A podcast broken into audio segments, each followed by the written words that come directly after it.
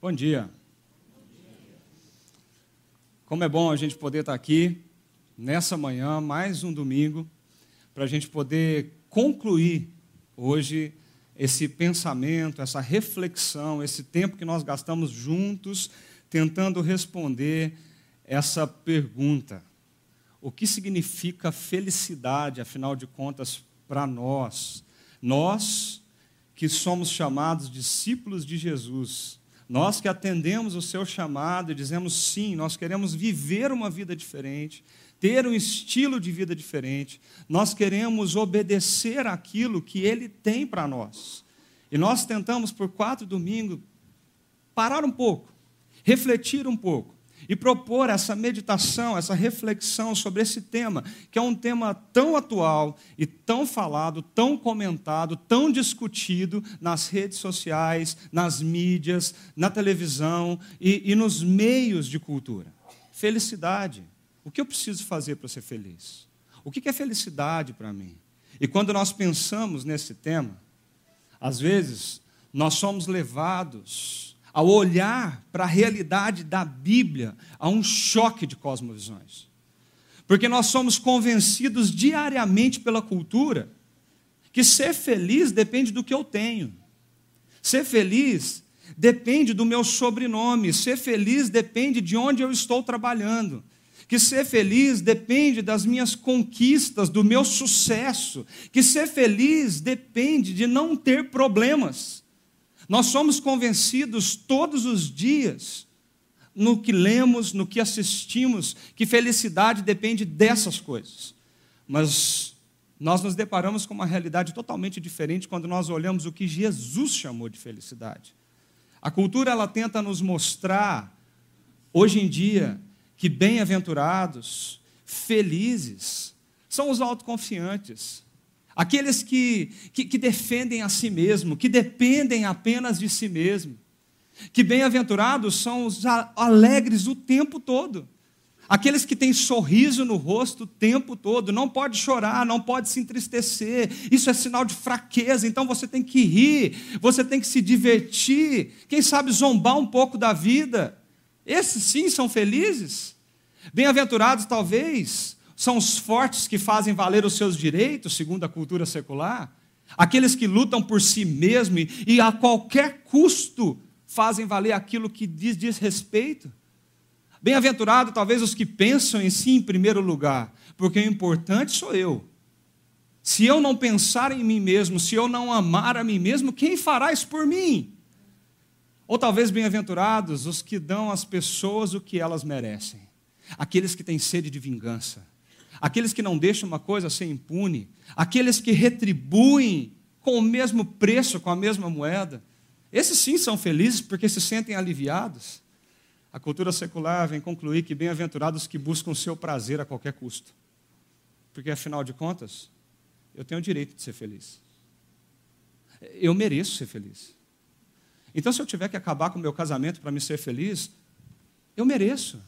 Se eu tiver que passar por cima de alguém para me ser feliz, eu mereço. Todos os dias nós estamos impregnados com frases, citações, com essa ideia de que a felicidade a qualquer custo, acima de qualquer pessoa, é isso que nós precisamos, é isso que nós devemos ter. Mas quando nós olhamos para Jesus, para as palavras que saíram da sua boca, nós vemos uma realidade totalmente diferente. Ele diz assim: Bem-aventurados são os pobres de espírito, que dependem de Deus e não de si mesmos, que reconhece que o poder de Deus nos aprimora e não está em nossas mãos. Bem-aventurados que choram por causa dos seus erros, que reconhecem que têm falhas, limitações, que nós somos fracos muitas vezes na nossa vida Felizes são aqueles mansos que abrem mão dos seus direitos, os humildes que olham para o outro e não prioritariamente para si mesmo. Bem-aventurados famintos e sedentos que pensam nos outros em primeiro lugar. Bem-aventurados misericordiosos que dão às pessoas o que elas precisam. Aqueles que conseguem chegar às pessoas caídas no caminho de Jericó e conseguem levantá-las, ajudá-las entregar aquilo que ela precisa para sobreviver, para viver. Bem-aventurados são os puros de coração, que buscam a vontade de Deus a qualquer custo. Aqueles que gastam o seu tempo, a sua vida, a sua, a, a sua existência com uma motivação primária. Qual é a vontade de Deus para mim? A cultura vem nos colocar que nós precisamos ser felizes. E a resposta, que a, a pergunta que a cultura secular tem para nós é o que resultados você tem alcançado? O, o que você tem conquistado? O que, que você tem conseguido pela sua força, pela sua mão, pelo suor do seu rosto? Isso sim te fará feliz, isso te deixará feliz. Mas em choque com isso, nós vemos a cosmovisão bíblica dizendo: como você tem caminhado? Quais são as suas atitudes? O, o que você tem feito? Como você tem obedecido aquele que disse que nós somos felizes se seguimos os seus passos? O que faz a diferença, o que faz a diferença aqui, é que a felicidade ela precisa ser compreendida com a cosmovisão de que a obediência nos leva a esse lugar. Quando você é discípulo de Jesus, ele diz: Bem-aventurado são vocês que, quando me ouvirem, me obedecerem, vocês vão herdar, possuir, conquistar o reino dele aqui na terra. Mas trilhar esse caminho não é garantia do tempo todo de alegria. Aliás, trilhar esse caminho é garantia de felicidade, mas não é garantia de facilidade. Você já parou para pensar nisso? Porque obedecer não é fácil. Viver tudo isso que nós acabamos de ler nunca foi fácil. Nós acordamos pela manhã e hora ou outra nós erramos, nós escorregamos, nós pensamos em nós mesmos, nós esquecemos do outro e as coisas se tornam difíceis. Ele não prometeu que seria fácil, ele prometeu que estaria do nosso lado. Ele não prometeu que nós não teríamos dificuldades. Ele disse: no mundo vocês vão ter aflições. Mas ele prometeu que ele nos capacitaria para viver todos os nossos desafios na missão que ele tem nos dado. Eu acredito que é por isso que ele termina essa série de bem-aventuranças com esses dois tópicos. Bem-aventurados são os pacificadores, pois eles serão chamados filhos de Deus. E bem-aventurados os perseguidos por causa da justiça, pois deles é o reino de Deus. Percebe? A nossa conexão com Deus está tudo bem. Nós entendemos que nós temos que devotar o nosso coração a Ele. Nós entendemos que nós choramos pelas nossas falhas, os nossos pecados, reconhecendo que nós não conseguimos estar nessa jornada sozinhos. Mas ao mesmo tempo nós conectamos com os outros e nós somos mansos, humildes, nós abrimos mão das nossas vaidades, do nosso orgulho e nós nos conectamos às pessoas com atitudes que atinjam elas que levantem elas quando estiverem caminhando, que pensam, pensamos mais nelas do que nós mesmos. Mas isso não é fácil. Isso é um grande desafio. E ele termina assim, Jesus conclui assim essas bem-aventuranças, dizendo: Nós precisamos ser pacificadores, porque nós vamos ser perseguidos. Se nós queremos viver assim, nós precisamos estar preparados a receber pessoas que não estão dispostas a viver dessa forma, pessoas que não gostam dessa forma de viver.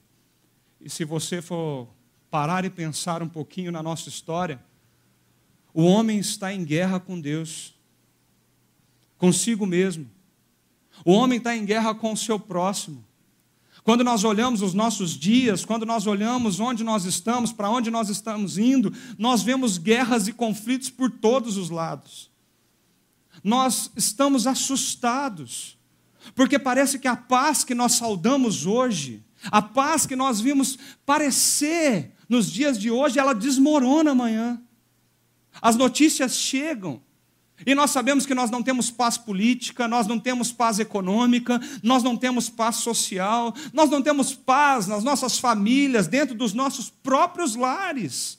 Nós não temos paz em lugar nenhum, porque nós não temos paz com o nosso próprio coração.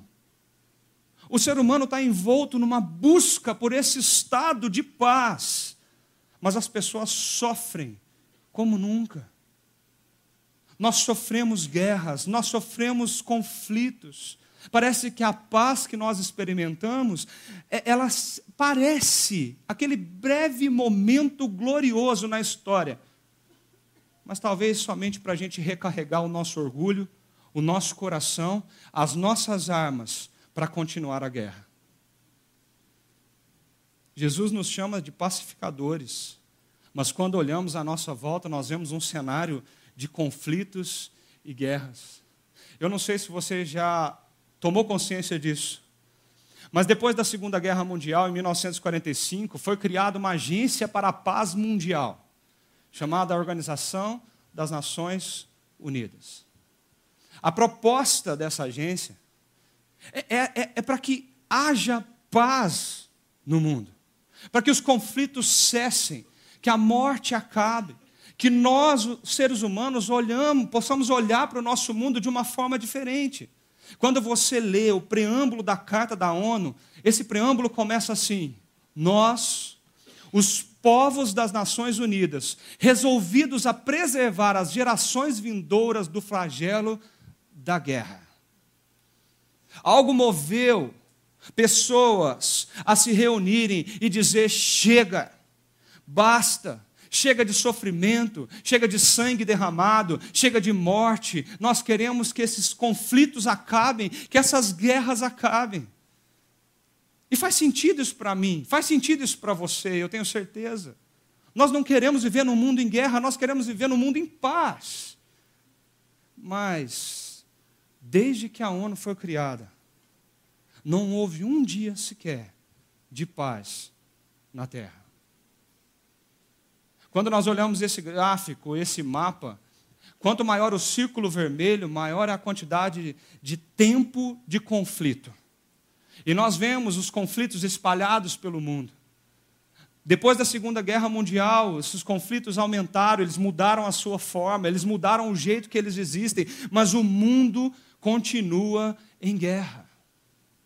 Embora as nações tenham se unido para promover a paz, Embora as nações tenham se unido para dizer nós vamos fazer o que for necessário para que a paz perdure sobre o nosso planeta, sobre a nossa humanidade, nós vemos conflitos e mais conflitos e mais conflitos.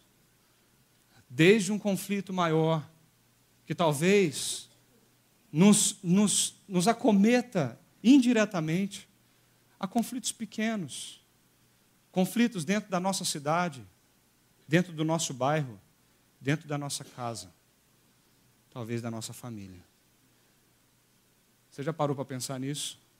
Como nós estamos rodeados de uma cultura de guerra e conflito? Nós somos a geração da internet.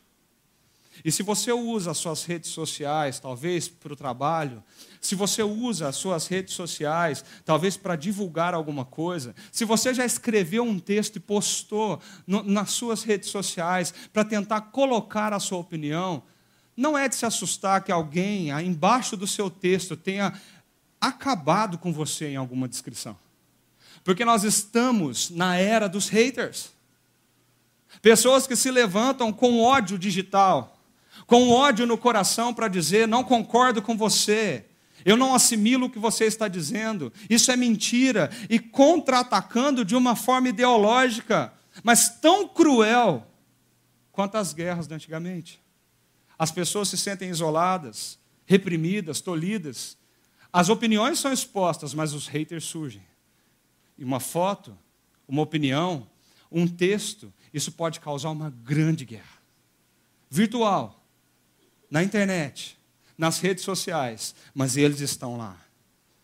Infelizmente, existe um grande número de cidadãos que parece que está preparados para criticar ofensivamente e apontar erros, ridicularizar qualquer empreitada e diminuir o que for que seja feito.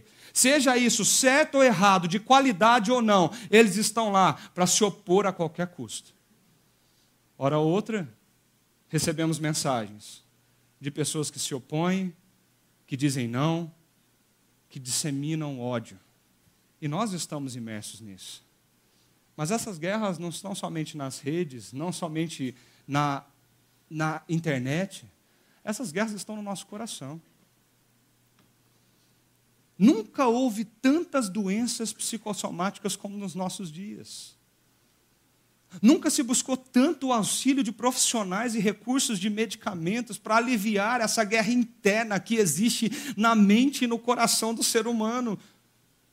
O homem está em guerra consigo mesmo. As angústias aumentam, a solidão só cresce, a depressão tem sido diagnosticada a cada dia com mais velocidade. Crises de pânico, medo, tristeza. Olha a sua volta. Como está a condição emocional das pessoas que convivem com você? Se elas não estão em guerra com seu orgulho, em guerra com a sua vaidade, em guerra com a sua cobiça, em guerra com os desejos do seu coração, algo suga o emocional dessas pessoas. E parece que nós nos tornamos cacos emocionais perambulando por aí. Nós queremos a felicidade, mas nós encontramos tristeza. Nós queremos a paz, mas nós encontramos angústia. Nós encontramos esse estado de medo. O ser humano não sabe explicar porque se sente assim. Isso se reflete em todos os setores da sua vida.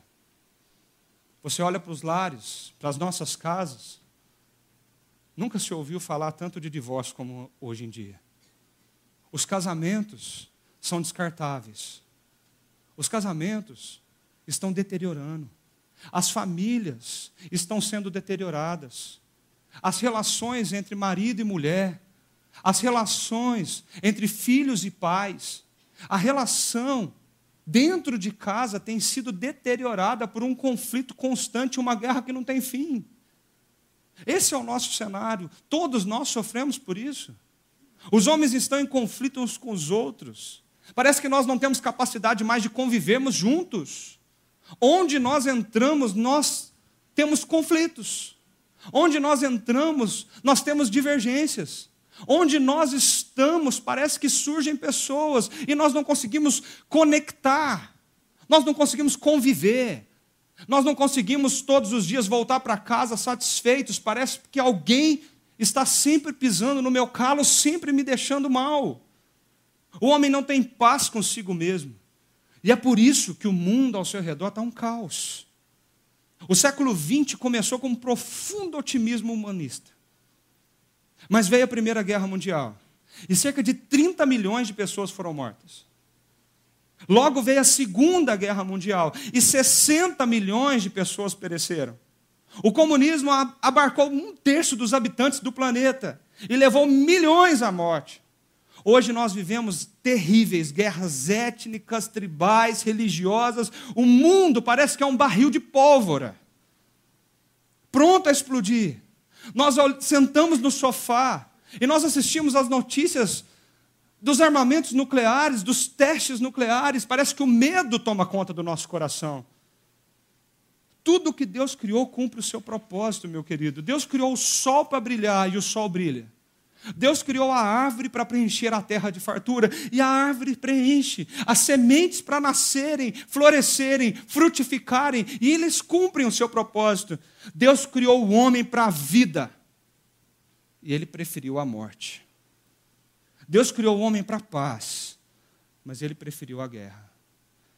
Esse é o nosso cenário. Como não falar, como falar de felicidade fechando esse ciclo sem olhar para essa nossa realidade. Quando eu fecho essa série, o que vem no meu coração é que esse mundo precisa de paz. Esse mundo precisa de uma paz urgente. Esse mundo precisa de uma paz diferente. Uma paz que não é a paz que o governante talvez vai nos proporcionar, não é a paz que as Nações Unidas vai nos proporcionar. Esse mundo precisa de uma paz que não é de, do, do maior para o menor.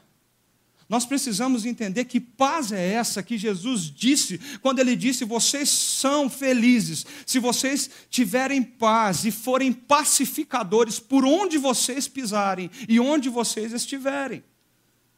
Existe uma história acontecendo. E quando nós olhamos para as páginas da Bíblia, nós nos surpreendemos, porque existem 400 referências de paz na Bíblia.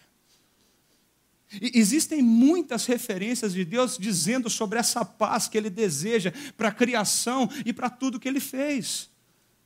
E é engraçado que a palavra paz na Bíblia, ela não é um estado negativo, ela não significa ausência de conflito. A paz bíblica, a paz que Jesus disse, ela inclui o bem-estar geral do homem, é a libertação do mal e, e, e, a presença de todas as coisas boas é um estado de harmonia com Deus, consigo mesmo e com o outro, pleno. Isso é paz. Porque pode estar acontecendo problemas, pode estar acontecendo conflitos. A verdadeira paz de Jesus é aquela quando nós estamos plenamente conectados com Deus, conosco e com o outro. Isso é paz. Por isso que Jesus, usando desse termo, tendo isso em mente, ele diz: Feliz é aquele que é um pacificador. Eu não sei se você parou para analisar que na história da redenção, o mundo começa com paz. Deus cria todas as coisas em harmonia. Gênesis, capítulo 1, fala que no princípio tudo era muito bom. Havia paz, havia ordem, havia harmonia, havia conexão com o Criador, havia amor naquele jardim. Isso era o que a compreensão judaica tinha por shalom, paz, essa plenitude de harmonia com aquele que nos criou, a plenitude de harmonia com aquele que convive conosco, a plenitude de harmonia conosco mesmo. A paz é um atributo de Deus não nosso. A paz foi criada nele, pertence a ele e foi comunicada a nós. Mais que isso, a paz precede a própria criação, porque ela tem sua origem no Criador. Por isso que paz não é ausência de conflito. Por isso que paz não é ausência de guerra. Porque a paz existe desde que o mundo não existe, não, não, no mundo não havia guerras e conflitos. É essa paz que a Bíblia está falando. Mas essa paz foi quebrada. Quando Deus, o nosso Criador, olha para a humanidade e diz para ele que ele queria uma relação sincera conosco, uma relação onde nós estivéssemos amando o nosso Criador e vivendo em obediência e dependência dele, em paz e harmonia o ser humano optou pela desobediência, pela autonomia, e essa paz, ela foi quebrada. A partir de então, Deus está determinado a restaurar o shalom, que ele entra na história, na pessoa de Jesus Cristo, a fim de restabelecer a paz na terra. Jesus, ele veio ele veio para manifestar essa, essa vontade, esse desejo de Deus. Ele veio para restaurar, redimir, reconectar. Enquanto ele pisou aqui, Jesus apresentou sinais extraordinários dessa paz, de como ele era um pacificador. Ele curou pessoas, ele restabeleceu relacionamentos, ele trouxe de volta vidas para a sociedade, ele dominou as forças da natureza que estavam revoltosas. Ele aproximou os marginalizados da sociedade. Ele ressuscitou mortos. Jesus estava comprometido em redimir o mundo e o caos que nós criamos ao nos desconectarmos com Deus, para que na paz fosse restabelecida na terra. O clima, o clímax dessa história se encontra na cruz. quando ele se entrega. Em Isaías capítulo 53, versículo 5, diz o seguinte: O castigo que trouxe a paz estava sobre ele, e pelas suas feridas foram curados. O castigo que nos trouxe a paz estava sobre ele, e pelas suas feridas foram curados. A cruz pagou o preço dessa desconexão. As nossas dívidas, os nossos pecados foram pagos. E Ele restaurou essa paz no nosso coração. Através da cruz, através de quem Ele é, através de quem Deus é e o que Ele está fazendo, nós somos reconciliados com Deus. Mas como?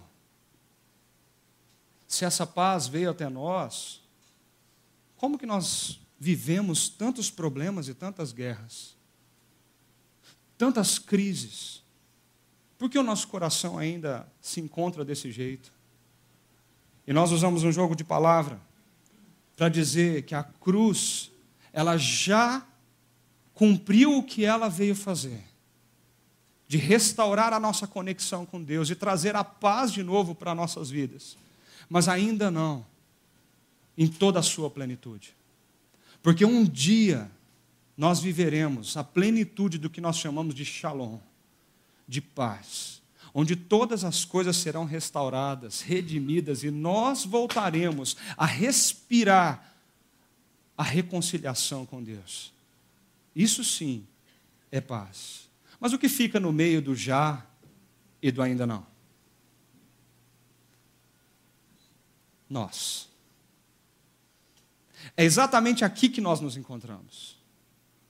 Porque Ele deu a sua vida para morrer por nós, pagar o preço pelos nossos pecados. Ele deu a sua vida para tirar a condenação que estava sobre nós, uma vez que estávamos desconectados com Deus. Ele se entrega, derrama o seu sangue. Ao terceiro dia, ele ressuscita, vence a morte e diz que nós também ressuscitaremos um dia. E aqui, entre o já na plenitude da paz e o ainda não do reino dele, nós temos uma missão. É aqui que nós somos chamados para sermos os pacificadores, os embaixadores, os detentores dessa paz que não depende da ausência de guerras e conflitos, mas depende da nossa atitude para promover, promovê-la, disseminando o reino de Jesus aqui na terra. Jesus, ao ressuscitar, ele olhou para os seus discípulos e disse assim: Eu estou capacitando vocês para uma grande missão. Pelo Espírito Santo, vocês são capacitados para viver no caos do mundo com a paz de Deus. Pelo Espírito Santo, vocês conseguirão ir e espalhar o reino de Deus sobre a face da terra. Nós somos chamados de pacificadores. Esse texto de Paulo ele é muito forte para mim. Olha o que ele fala de nós, discípulos de Jesus. Tudo isso provém de Deus, que nos reconciliou consigo mesmo por meio de Cristo e nos deu o ministério da reconciliação nas nossas mãos. Ou seja, que Deus em Cristo estava reconciliando consigo o mundo, não levando em conta os pecados dos homens, e nos confiou a mensagem da reconciliação. Portanto, está escrito ali? Somos embaixadores de Cristo. Como se Deus estivesse fazendo o seu apelo por nosso intermédio. Por amor a Cristo lhe suplicamos, reconciliem-se com Deus. Deus entra na história através de Jesus Cristo para resolver o nosso grande problema, a morte que o pecado nos causou. E agora ele nos chama para viver uma grande missão enquanto o seu reino não está plenamente estabelecido aqui na terra e nós não temos essa paz como existia no jardim do Éden, a nossa missão é sermos embaixadores, pessoas que representam Cristo aqui na terra e viver a paz, e proclamar a paz, e espalhar a paz. Eu acho bonito o termo, porque nós somos chamados como artesãos da paz do reino de Jesus. Quando o artesão está fazendo um trabalho, Talvez ele gasta horas, dias, meses, para não dizer anos, para construir alguma coisa.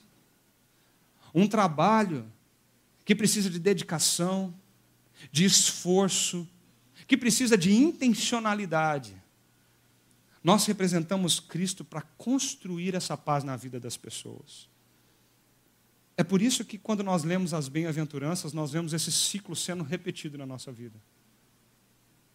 E ele diz: Você quer ser feliz?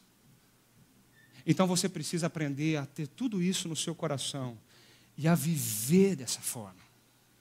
Você precisa, com a minha ajuda, se deixar viver pela felicidade que eu posso te dar quando você me obedecer. E é por isso que os pobres de espírito, que reconhecem a sua fraqueza e a sua dependência para com Deus, eles choram. Porque nós percebemos as nossas limitações e as nossas fraquezas. Nós percebemos que sozinhos nós não conseguimos. É, é por isso que nós temos a capacidade de olhar para nós mesmos, não mais do que nós precisamos ou podemos, mas nós conseguimos olhar para o nosso coração com humildade e reconhecer o outro, e olhar para o outro. É por isso que nós podemos ter fome e sede de justiça, para que o reino de Deus chegue nas casas, nas pessoas, nas famílias onde nós vamos, e que a justiça de Deus e dos homens seja feita na vida das pessoas. É por isso que nós somos misericordiosos, porque entendemos o quão tamanha misericórdia Deus teve para comigo. Você já teve aquela sensação de acordar e falar: Meu Deus, como eu erro. E você está tentando fazer o seu casamento e bem, e de repente você se depara com um problema, e você fala: Meu Deus, errei de novo. E você percebe que tanto errar, de tanto errar, Deus tem misericórdia para conosco de uma forma imensa. É por isso que eu consigo ser misericordioso para com o outro e alcançar o outro, porque eu tive essa compreensão. Eu não cedo aos desejos do meu coração, aquilo que me amarra, que, que, que formam ídolos dentro de mim, mas eu tento caminhar em pureza, sem dividir o meu coração em dois reinos, mas estar firmado naquele que é o Rei. E assim, eu posso promulgar a paz. E assim eu posso levá-la eu não preciso ficar brigando nas redes sociais, provando o quanto eu sou bom para me sentir bem. Eu não preciso machucar pessoas e pisar em valores para conquistar isso.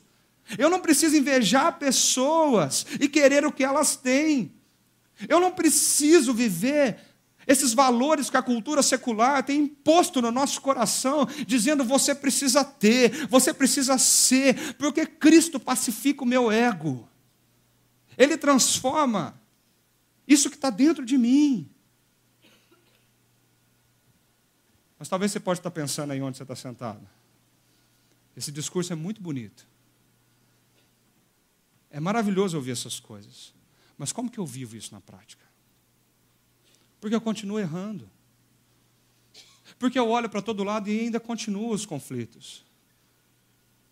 Nós precisamos crer que nós seremos felizes quando nós obedecemos aquilo que Ele nos diz para fazermos. Nós precisamos crer que a cruz de Jesus, ela é capaz de trazer paz ao nosso coração.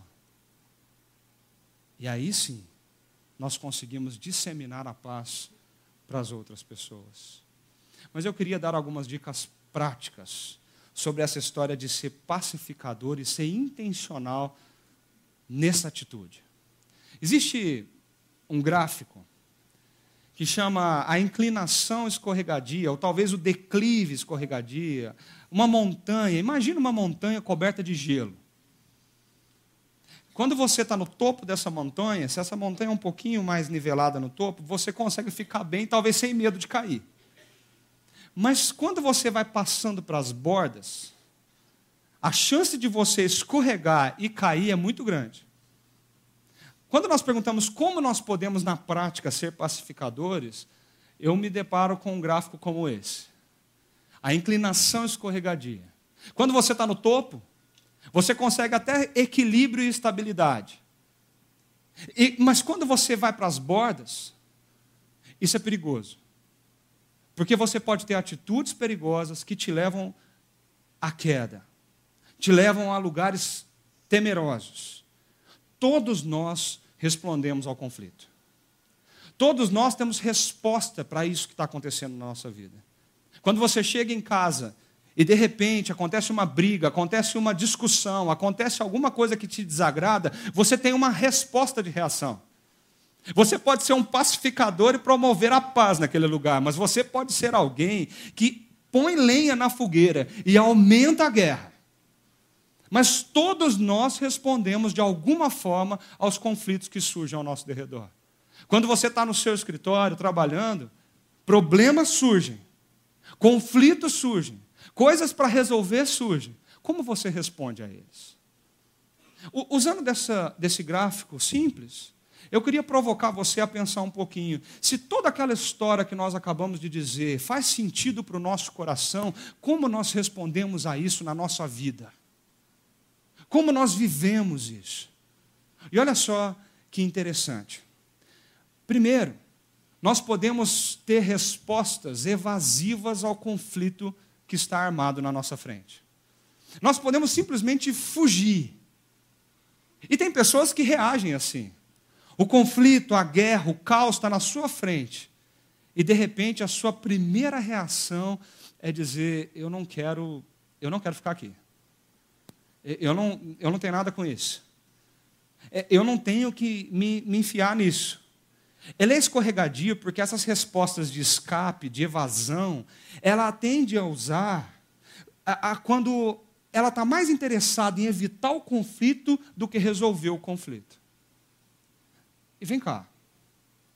Tem gente que prefere sair da briga do que entrar nela. Não é verdade? De repente surgem algumas discussões em casa e você tem a opção de resolver o problema ou virar as costas e dizer: ah, deixa para lá. E o problema não se resolve. Ele perdura, ele acumula, ele cresce. É ou não é assim? A primeira, talvez, atitude dessa curva escorregadia de respostas evasivas seria negar que o problema existe. É uma maneira de escapar. Você cria uma narrativa no teu coração e é como se aquela situação não existisse. É, é fingir que ela não existe. É enganar a si mesmo. Quando a gente pensa que o problema não existe, a gente não quer fazer nada para resolver ele, não é? E a gente simplesmente ignora aquilo, a gente nega aquilo, a gente inventa uma narrativa para não, não participar daquilo. Eu não quero encarar a pessoa, a esposa nervosa, o filho marrento, os pais bravos. Eu não quero encarar. Então, ah, deixa para lá. Eu, eu, eu, isso não existe, não tem problema. Nós negamos. Nós, nós, de alguma forma, criamos algo no nosso coração para dizer não não existe problema, mas às vezes o problema continua. Porque o problema não é resolvido. O conflito não é resolvido. E ele continua ali. Ele cresce ali. E ele pode tomar proporções muito grandes e caóticas. Mas uma segunda atitude, quando você tenta criar essa falsa paz no seu ambiente, é quando você foge. E eu já ouvi várias histórias. De repente você brigou com a secretária lá do seu prédio. E, e você teve uma briga feia, uma discussão, foi desagradável. Não importa quem está certo ou quem está errado. Mas no outro dia, se ela entra para um elevador, você entra pelo outro. Parece que eu não quero olhar nos olhos dela. Eu não quero conversar, eu não quero dizer oi. Isso pode ficar pior. Porque talvez eu pense assim, já que isso tudo aconteceu, eu vou sair de casa. Eu vou fugir da realidade. Eu vou terminar essa amizade. Eu não quero mais falar com você.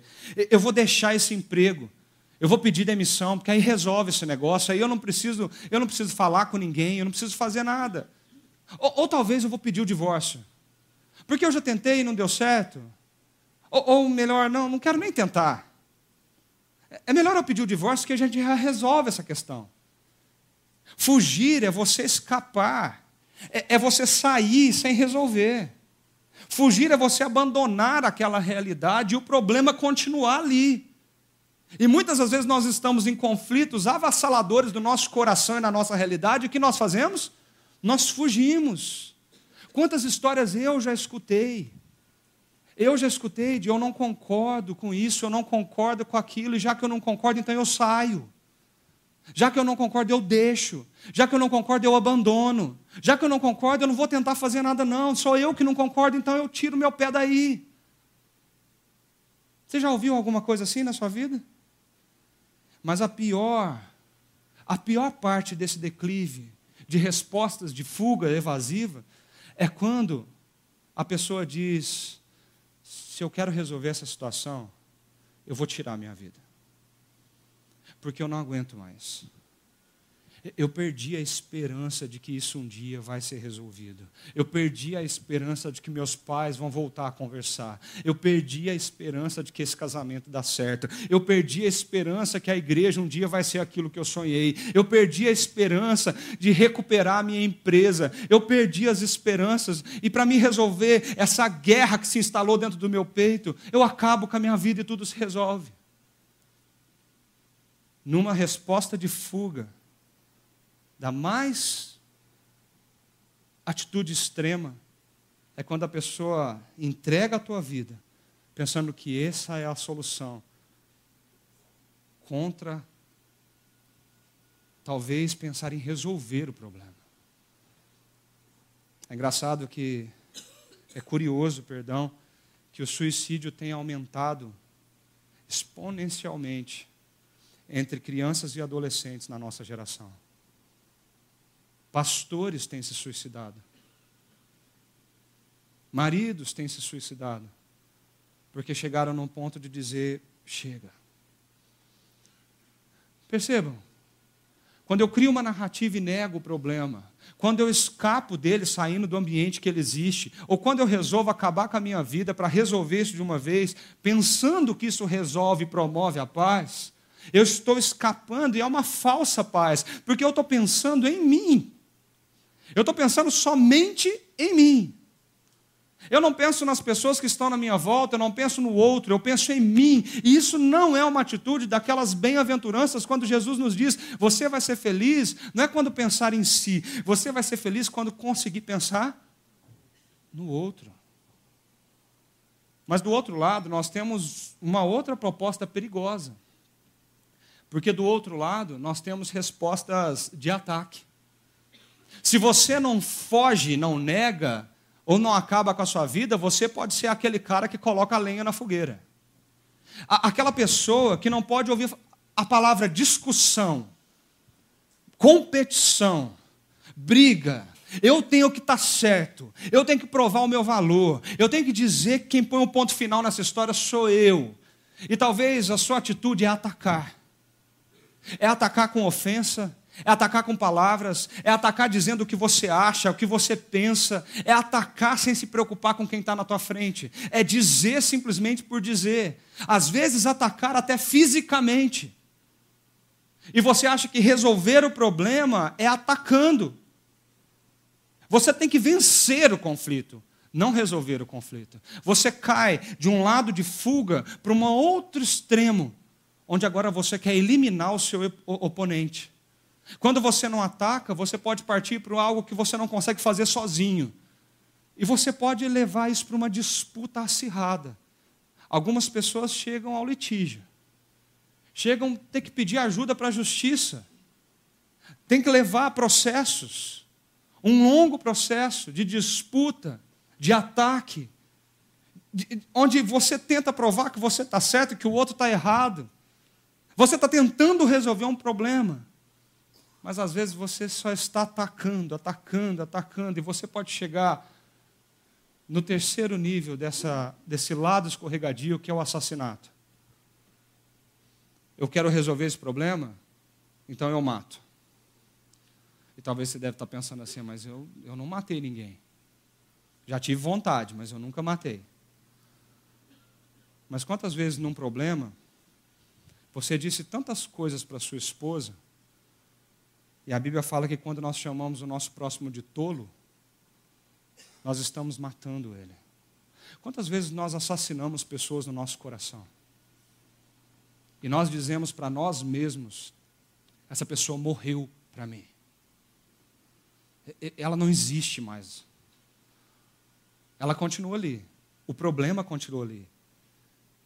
Mas quando você toma esse tipo de atitude, você está pensando, você está pensando não em resolver o problema, mas você está pensando em como você vai ganhar esse problema. E quando nós olhamos para a Bíblia, a Bíblia nos ensina a ficar nesse topo.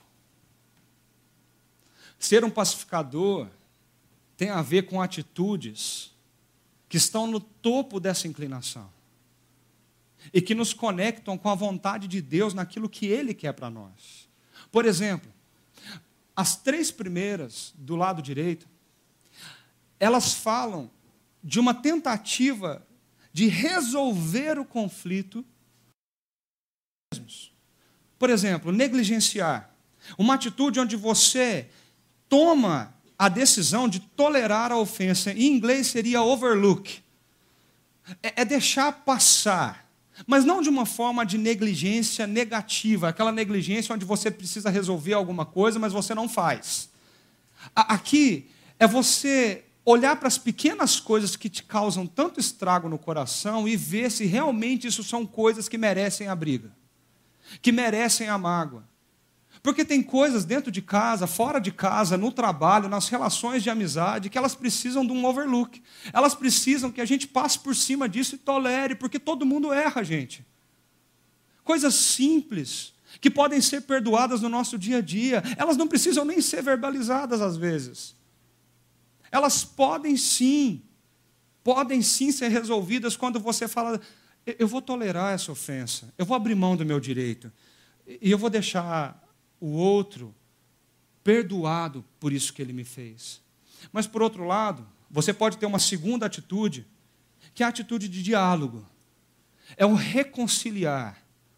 Algo aconteceu dentro da sua casa. Qual é a sua atitude como pacificador? É sentar com essa pessoa e conversar. É dialogar.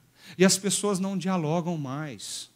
As pessoas não conversam mais. As pessoas não expõem mais as coisas. Existem certas coisas que precisam ser expostas, precisam de confissão, de uma correção amorosa, de perdão. Mas isso tudo só é possível se uma boa conversa for estabelecida entre você e aquela outra pessoa que está gerando conflito. Em Mateus capítulo 18, Jesus fala assim: se você tem alguma coisa contra alguém, vá até essa pessoa e fale com ela. Converse com ela. Mas também nós podemos partir por algumas questões da vida onde a negociação é necessária. Talvez você tenha uma sociedade com alguém e um problema emergiu. Você vai precisar sentar e negociar, mas tendo uma coisa em mente. Filipenses 2 diz assim: cada um de vocês deve olhar não apenas para os seus próprios interesses, mas para os interesses do outro. Às vezes eu preciso abrir mão, abrir mão dos meus interesses, dos meus desejos, das minhas vontades para beneficiar o outro. Mas tem conflitos que são mais difíceis de ser resolvidos. E talvez você precisa de um mediador. Uma pessoa para sentar com você e seu marido e que possa dar bons conselhos, que possa compartilhar histórias, que possa dar orientações bíblicas, orientações de vida, mediar uma conversa que não está acontecendo sozinha. E ali nós temos uma pacificação onde nós pedimos ajuda. Quando isso não é possível, a mediação não resolve, talvez você precisa de alguém para resolver a questão. Alguém que entre nessa história para arbitrar, dizer, você precisa fazer isso. Essa é a decisão. Você precisa resolver isso dessa forma. Um árbitro entra no meio. Mas, por fim, existem certos problemas e conflitos que nós precisamos prestar contas aos nossos líderes. E nós precisamos dizê-los abertamente. Nós precisamos, talvez, de uma responsabilização do dano, confissão, disciplina. Mas tudo isso feito conforme Jesus nos orientou. Tarefa de casa. Talvez você possa chegar em casa e ler o texto de Mateus, capítulo 18. E ali Jesus fala: se você tem algo contra alguém, vá e converse com ele primeiro. Se isso não resolver, chame alguém e vá com você. Se isso não resolver, você deve levar essa questão para aquelas pessoas que são os líderes na sua vida, para que a paz seja promovida. Eu achei muito interessante quando nós olhamos esse quadro, porque quando nós entendemos o que significa essa inclinação escorregadia, nós entendemos que o foco não está no eu e nem no você. Eu não estou me protegendo e fugindo, e nem no você atacando e matando, mas o foco está no nós. Nós temos que resolver o problema. Se Jesus nos chamou para uma missão de pacificação, nós precisamos aprender a resolver os nossos conflitos na forma que Ele nos ensinou. E quais são os quatro princípios para ser um pacificador? O primeiro deles, honre a Deus.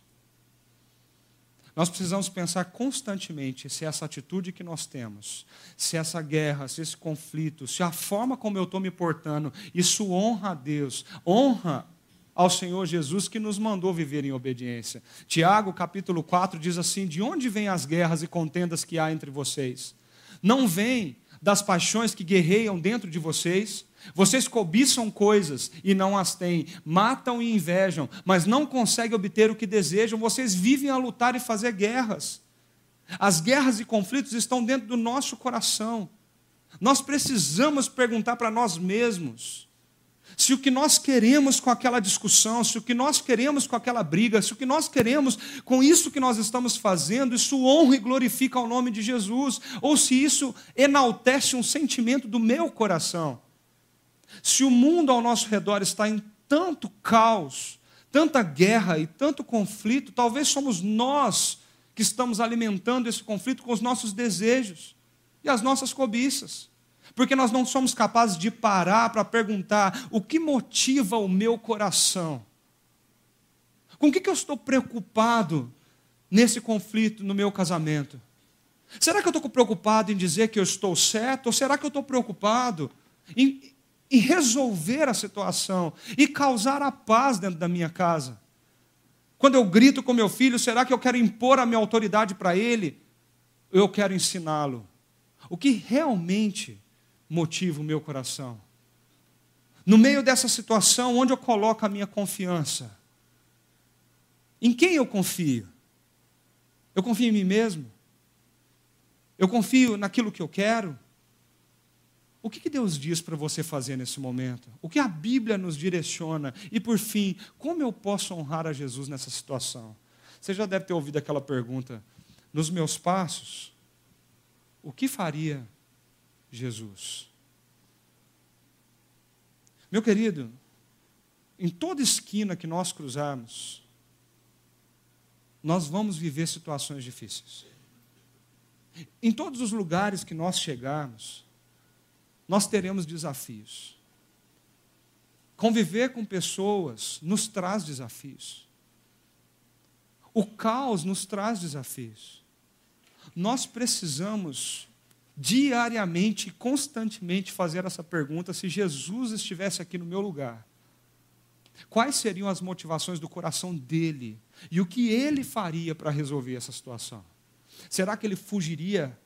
Que ele escaparia? Que ele abandonaria o lugar e deixaria o problema ali? Ou será que ele atacaria? Ele mataria? Ele tomaria atitudes de ataque para mostrar que ele estava certo, que ele era o cara? Ou será que Jesus sentava, conversava, ensinava e promulgava a paz? Se um primeiro princípio é honrar a Deus, um segundo princípio tem a ver com tirar a trave do nosso olho. Tem um versículo na Bíblia que fala assim: cuidado para você não querer tirar o cisco do olho do teu irmão, enquanto tem um pedaço de madeira desse tamanho no teu olho. Cuidado, porque nós, às vezes nós vemos problema no outro e o conflito é emergente, mas nós queremos dizer para o outro: você está errado.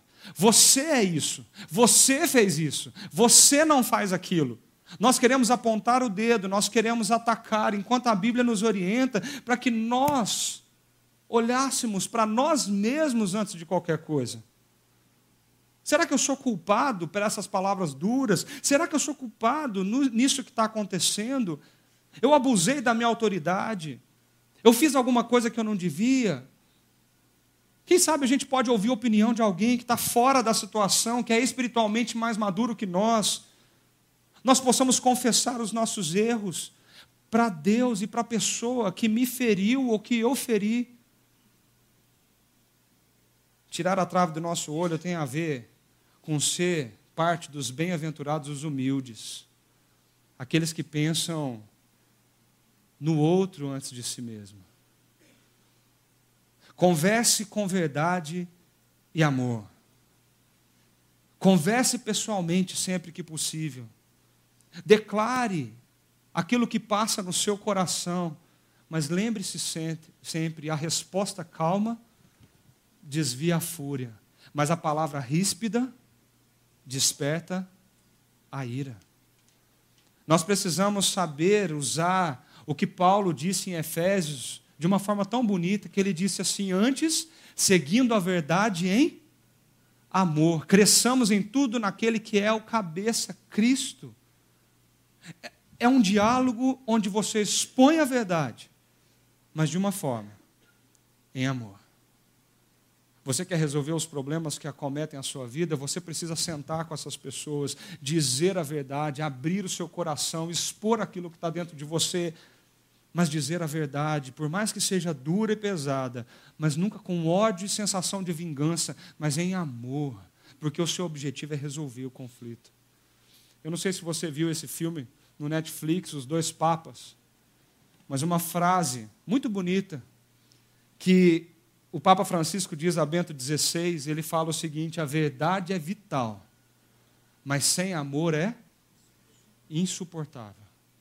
Porque Efésios já diz isso. Nós precisamos entender que nós precisamos resolver um conflito dizendo a verdade, mas em amor.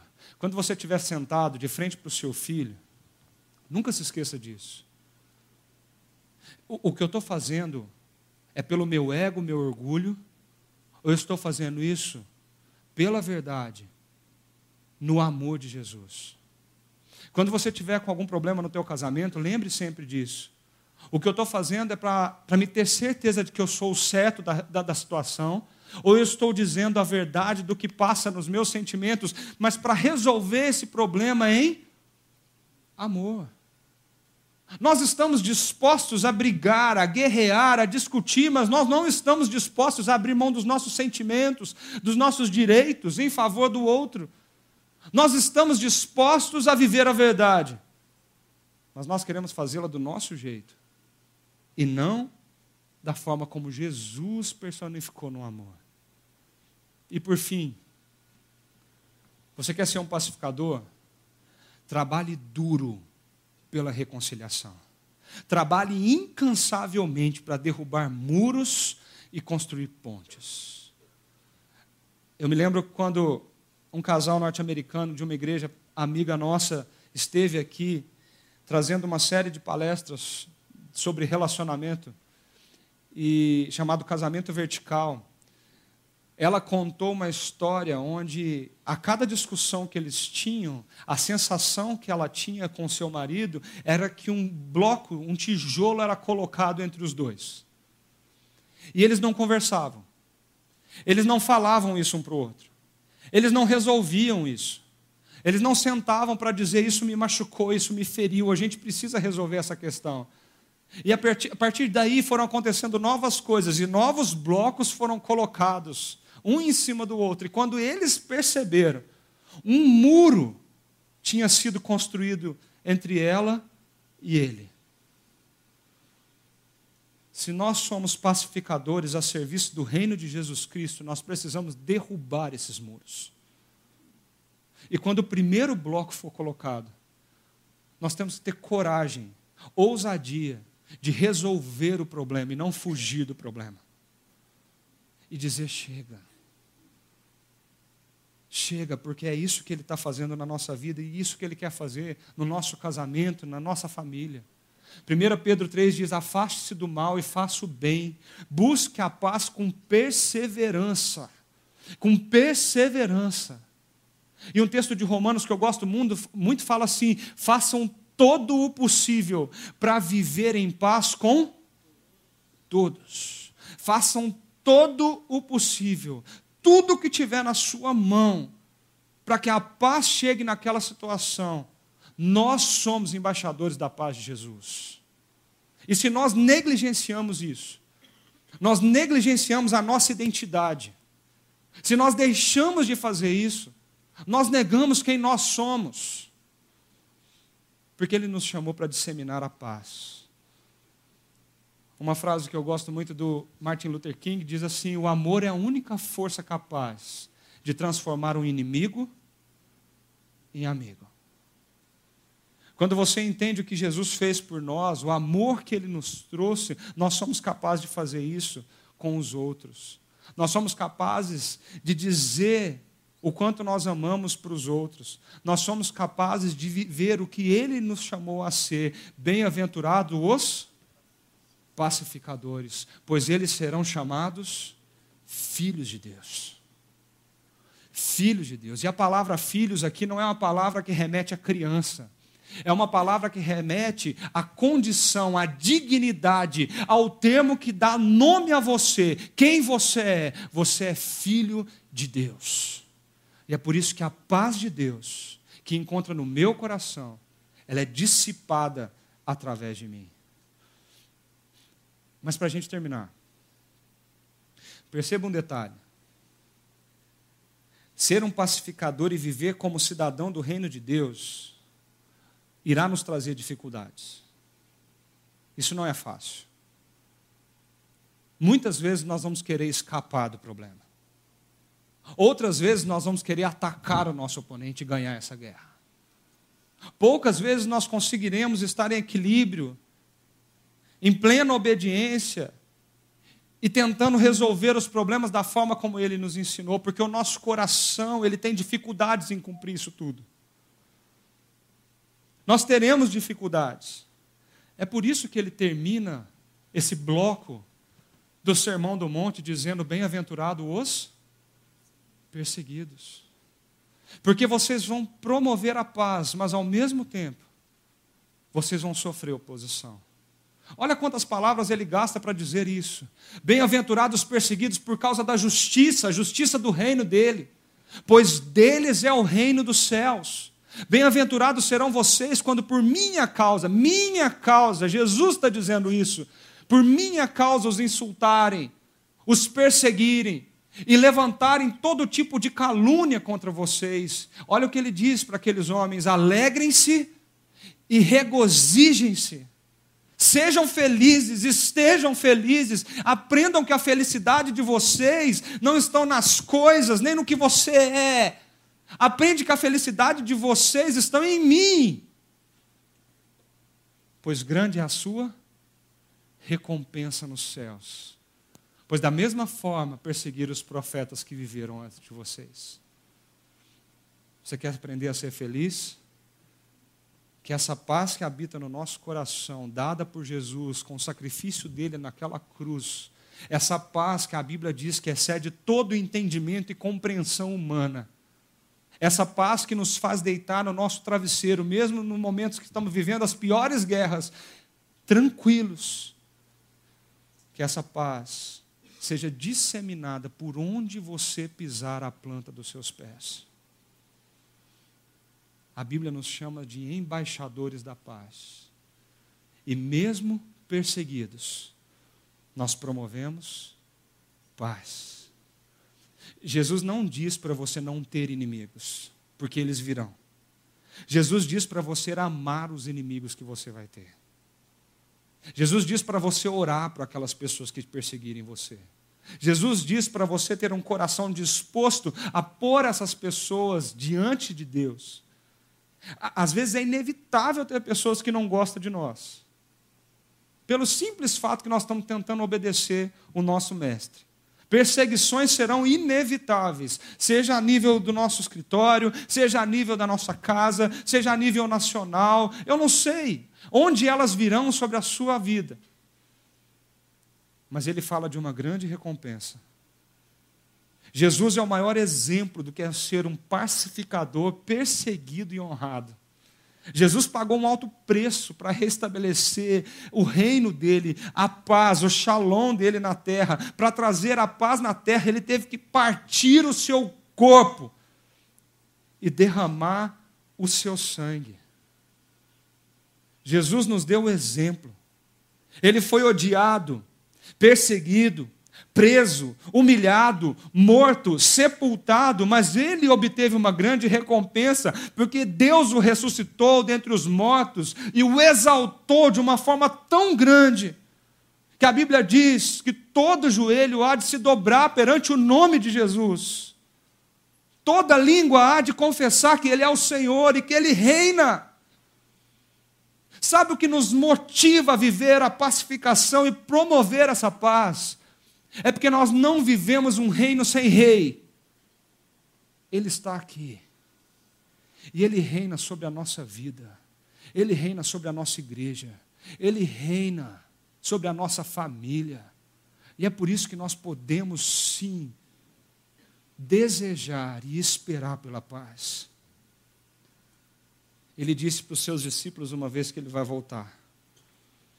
E quando ele voltar, ele vai nos convidar a sentar numa mesa, num grande banquete, para celebrar o reino da plenitude da paz que Ele está fazendo, que nós tanto sonhamos.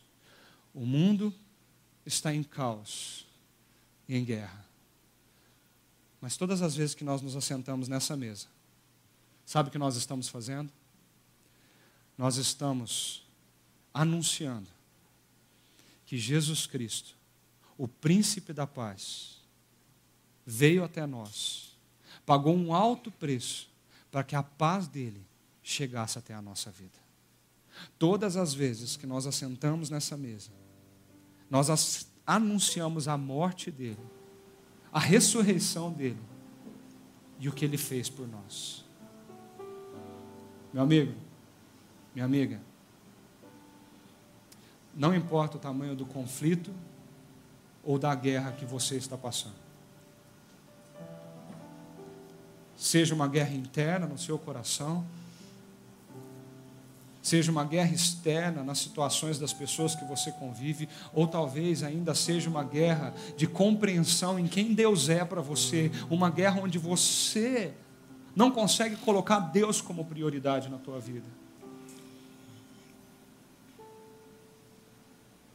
Mas Ele nos chama a vivemos a paz dele a promulgar a paz dele. E quando eu lembro desse pão, quando eu lembro desse sangue derramado naquela cruz, ele diz: Você é filho de Deus. Sente-se aqui, coma desse pão, beba desse cálice e acredite que um dia o shalom de Deus, a paz de Deus, será restaurada, redimida completamente nas nossas vidas. Eu queria convidar você a fechar os seus olhos.